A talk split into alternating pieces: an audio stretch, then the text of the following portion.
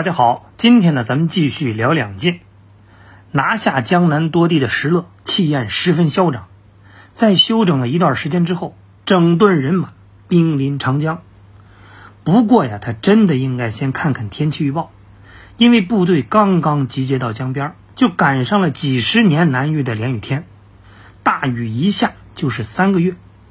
原本是北方人的羯族士兵病倒了不少，而且呢，瘟疫开始横行。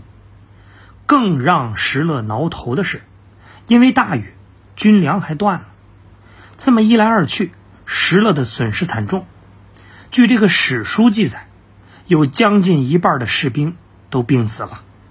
石勒是赶紧召集开会。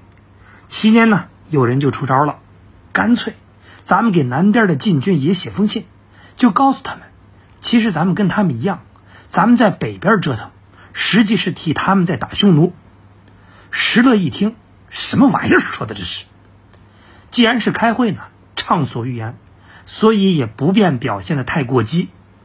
老毛病又犯了，扯着脖子就吼了一声，这嗓子还真管事儿。同样有投降意向的人就不敢再说话了。最后呢，有人又出了一招：老板，既然连日大雨，咱们还是找个高点的地方驻军吧，别回头都给泡了。石勒就反问一句：“怎么的呢？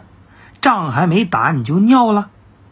投降的和转移的这两派呢，其实算是被石勒给否掉了。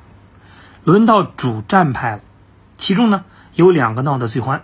老板，干脆趁晋军还没有全部集结，我们甘愿做先锋，先过长江。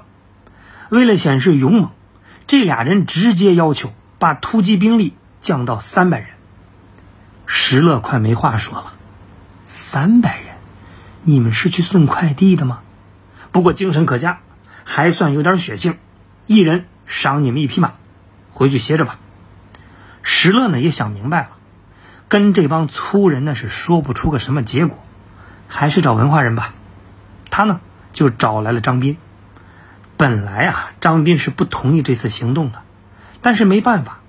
胳膊扭不过大腿，张斌就分析：投降肯定不行，光你抓晋怀帝、杀公侯、歼嫔妃就够剐你了，留下呢也不行。去年你杀了王弥，这儿离他山东老家不远，憋着报仇的有的是。再有，雨这么一直下，咱们粮食早就断了，而且兵力损失太大。综上，继续南下，不是上策。那怎么办？你倒是快说呀！你冷静，别忘了，咱们是北方人，南方湿热，压根儿就不适合咱们，所以还是应该回北方。别的不说，就说邺城，有铜雀台、金虎台、冰井台，光守住这三个地方，别人就攻不破。而且邺城四通八达，四面都有山河屏障，既可以自保。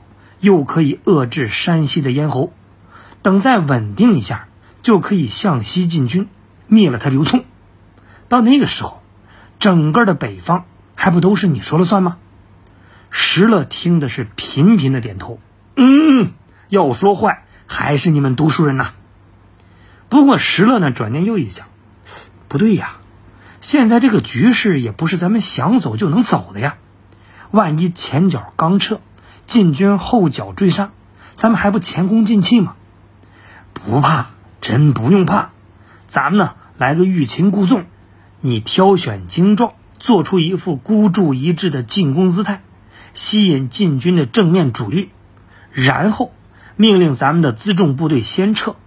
等做饭的、烧锅炉的，还有文工团的那些女兵都撤了，再安排两支伏兵，你呢，再引精兵断后。晋军。他不追，算他捡个便宜；但凡敢追，就够他喝一壶的。结果呢，真的是不出所料，石勒的部队顺利完成了撤退。不过，石勒马上要经过的路线周边，老百姓可苦了，因为虽然圆满完成撤退，但毕竟都还饿着肚子，而这次要千里大转移，可以说是走一路抢一路。等到了河北。军中的饥饿还在持续，甚至都到了吃人的状态。石勒也拼了，趁着自己人没把自己人全部吃光之前，必须拿下邺城。在一顿战前动员之后，羯族士兵们就跟疯了一样，猛攻邺城。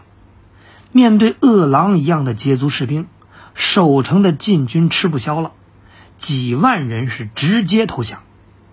按说士兵的斗志旺盛，又有新加入的几万降兵，邺城应该轻松就可以拿下。